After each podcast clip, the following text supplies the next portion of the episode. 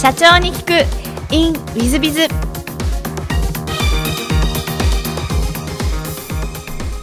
ィズビズの新谷です。先週の続きをお聞きください。であの独立されたリーイマジンコンサルティングさんなんですけどももともとその保険を今現在もやってる作るといいますかそういう会社を創業時からやろうとしたということでよろしいですか全くその通りです、はい、でもしよろしければそのリーイマジンコンサルティングさんのあの今現在の事業内容をお教えいただきたいんですけども、えーと、今はあの小額短期保険会社あという、まあ、一つの保険会社のジャンルにはなりますけれどもそのあの創設に対する支援とこれがまあ大きなあの仕事としてあの柱として現状としては存在をしています、えー、これはあの今現在日本の102社、えー、現状としてありまして、まあ、そのうちの2割弱ぐらいはあの何らかの形で弊社がお手伝いさせていただいたと、まあ、いう形では、まあ、長い間続けてくることができたという意味では大変あの大きな柱となってきている。でもう一つはあの許認可にはなるんですが認可をされたあの共済事業あの事業協同組合をあの中心とした共済事業特定共済組合といいますけどもその設立も、ま、お手伝いをさせていただいたと、ま、いうのでこれもまあ2つ目の柱と、ま、いうような形になります。でもともとのあのビジネスモデルは保険会社にあの作りたいと。でそういう思ってる人がなかなか保険会社はブラックボックスも多くてあの非常にハードルが高くて作れないという人にご支援すると、まあ、いう形で、まあ、一般事業会社とか、え、そういう方たちが参入することをもともと想定をしていたので、その中でその会社と一緒にともどもに成長していこうと、まあ、いうようなモデルを作ってですね、えー、我々が作るでその後の事務も我々の方が一部お手伝いをするでどんどん大きくなっていってお互いがウィンウィンと、まあ、いうような形を作っていこうとまあ、いうようなあのモデルで作ってきていると。ですから、まあ、あの現状としてはストックというところはこの13年間でだいぶ高めてすごくグロードできましたけれども、まあ、モデル全体像としてはストックで全てカバーできるという、まあ、そういう環境下にはまだないというふうにはあの自分自身は考えています。ありがとうございます。あのちょっと私はあの補足といいますかさせていただきますと松浦社長の会社は、まあ、いわゆる普通の民間の株式会社にえー、保険の、まあ、ある意味、えー、会社なり商品なりサービスなりを作らせるコンサルティングをするというので、はい、まあ、保険は大変あの金融商品ですので、えー、日本の法律は大変厳しい面もあるし、えー、ちょうど保険は、えー、特に損害保険などは計算もしなきゃいけなくてリスク率をちゃんと計算しなきゃいけない。その辺を松原社長が全部やってお手伝いをしてある意味全ての民間企業が保険の商品を独自の保険商品を持つことができるようにさせることができるというですね、はい、素晴らしい会社でございまして多分日本ではそんなことをやれる会社さんはあんまりいらっしゃらないんじゃないですか。ないと思います、えー、多分1社、えー、オンリーワンに近い。まあそこまで言うとあのあれですけれども、あの間違いなくあの実績もともども含めてですねまああのトップの領域に入ってきてるのかなと、こういう認識はしています、まあ、私なんかはよくあの松原社長にあの、えー、この保険を作るというのは全ての民間企業がそれぞれ独自の保険を作るようになるんだと、はい、それはもうお客さん向けにと、はい、こういうことをお話してますので、まあ、ある意味住宅メーカーでもリフォームメーカーでももしかすると,、えーと、飲食店でさえもみんな保険を作るようになるかもしれない時代がやってきますので、はい、そういう意味であの松原社長の会社は大変注目なんじゃないかなと思いますありがとうございます、えーと、その会社をやる上でご苦労とかそういうのはあられました？かやはりあの一番最初にですねあの会社を立ち上げた時にですねあのまずですねあの会社が登記ができていないという状況下でしたので、えー、事務所を借りることが最初できなかったとこれは大変でして。で個人でマンションを借りて、まあ、そこで、ま、なんとかお願いをして登記をすることができてあのそこで会社が始まったんですがそれでもいろんな備品関係を揃えようと思ってあの購入購入というかリースというんですかねそれをしに行っても売ってくれないとかですね。あとコピーマシン等も売ってくれないとかですね、まあ、そういうあのことがあっていくらあのあなたがあの以前優秀だったとしてもまた社会的なキャリアがあったとしてもそれはダメなんですと。いうふうに言われて、まあ、座布団2つからですねこの事業を始めたっていうところではその辺のまず生みの苦しみというのがまず一つあった。ということは間違いないと思います。また2006年に、まあ、あの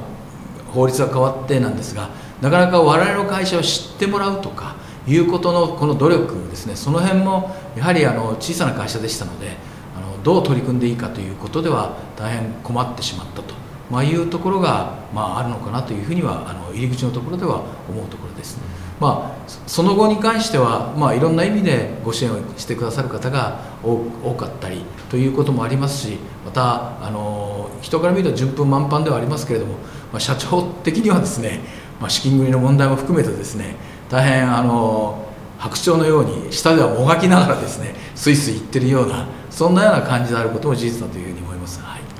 ありがとうございます。そうしましたら、ちょっと全く別のご質問をさせていただければと思うんですが、好きなもの、好きなことをお聞きまして、私が一番注目したのはスイカ。はい、スイカ好きでいらっしゃるんですか？大好きですね。そうそうこの夏の時期は毎日のようにスイカもしかして食べあもう出たら食べます。あのちょっとお茶目な面で なんかスイカを好きになった理由とかそういうのはあられるんですか？なんでですかね。あのうちの家内もまたうちの家族も全員が私がスイカ好きだということは認識してますので多分相当好きなんだろうというような形がありますですね。なんか小さい頃にあのスイカになんかこう穴を開けてそこをこうあのスプーンをっていう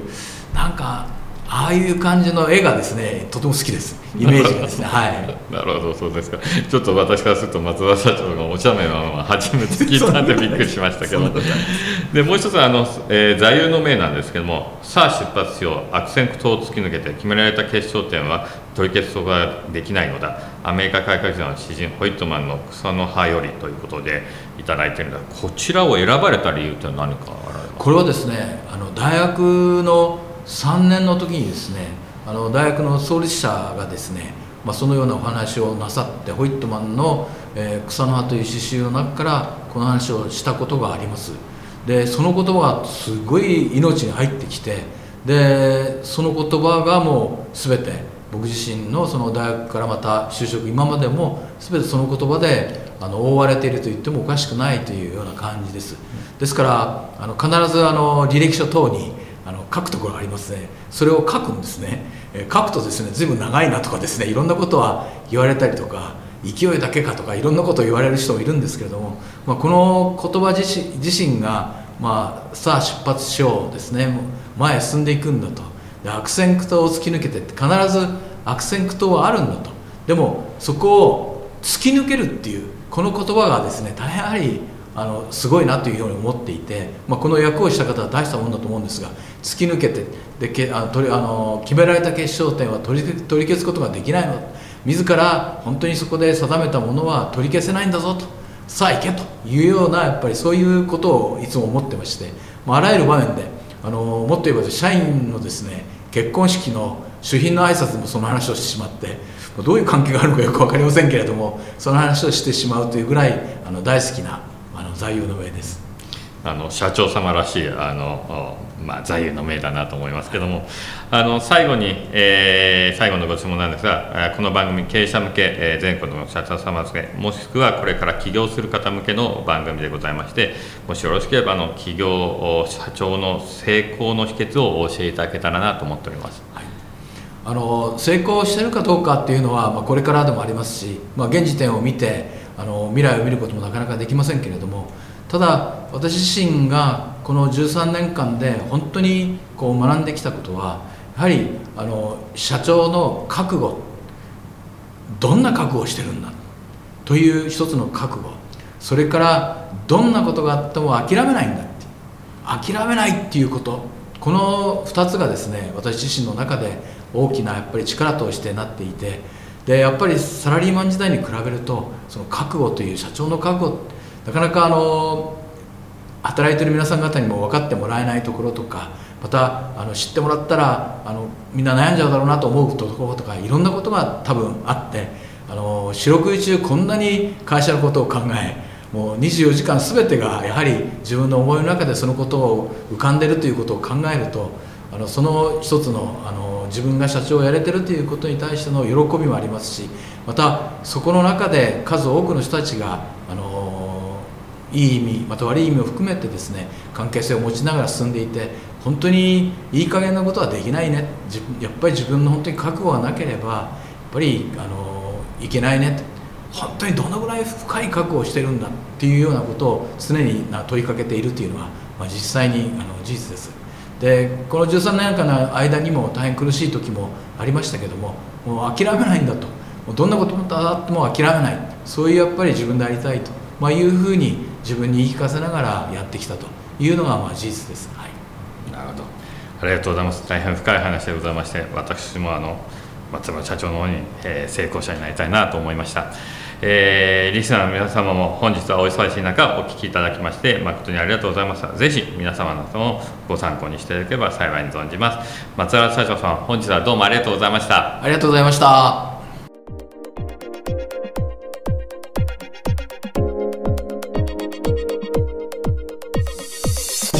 えー、本日の社長に聞くインウィズズ松原社長様でいらっしゃいました。いかがでしたでしょうか、まあ、あの松原社長私も大変親しい社長様でかつビジネスモデルは大変面白いですね、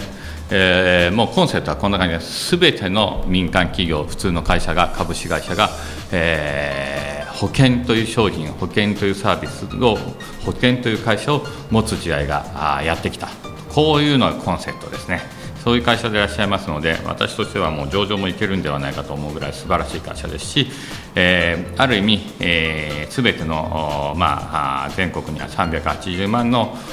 中小企業さん、えー、企業さんがいらっしゃってえその中で法人格が170万社ですが、すべての170万社の会社、すべてが保険商品というのを持つ時代がやってくるんじゃないかと、こう思えてくるような会社さんでいらっしゃいますので、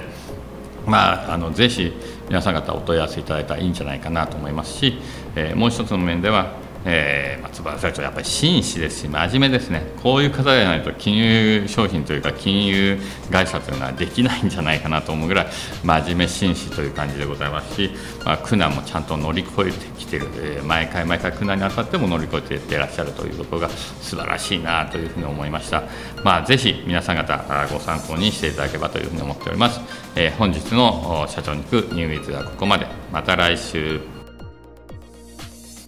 経営者を応援する。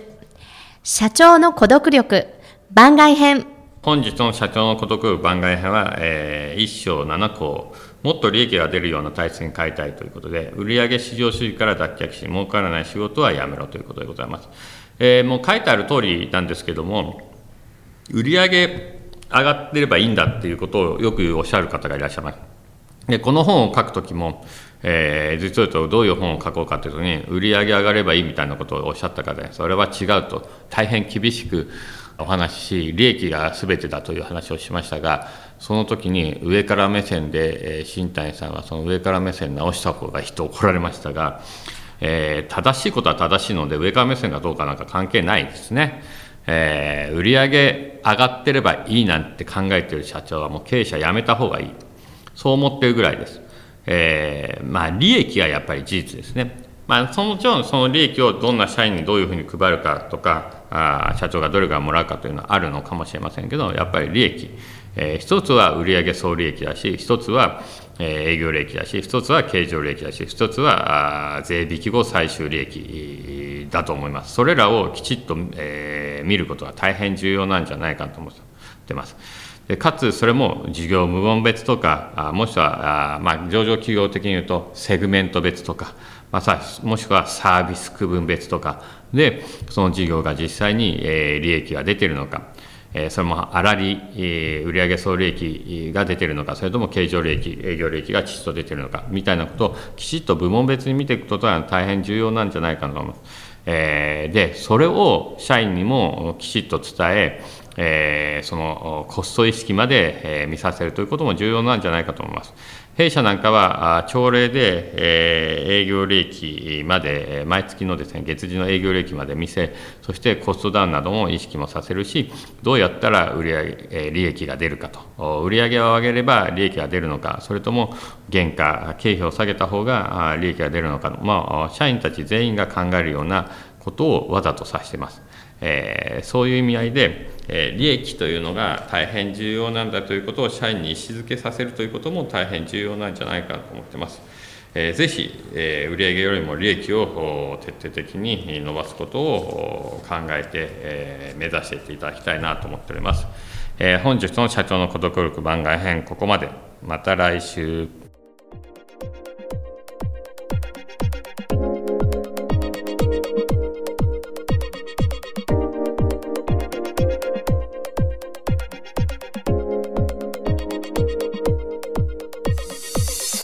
本日も社長に聞く InWithBiz をお聞きくださり誠にありがとうございました。えこの番組は2017年1月から毎週配信を続けております。これまでにたくさんの成功社長成功経営者のインタビューをお届けしてまいりました。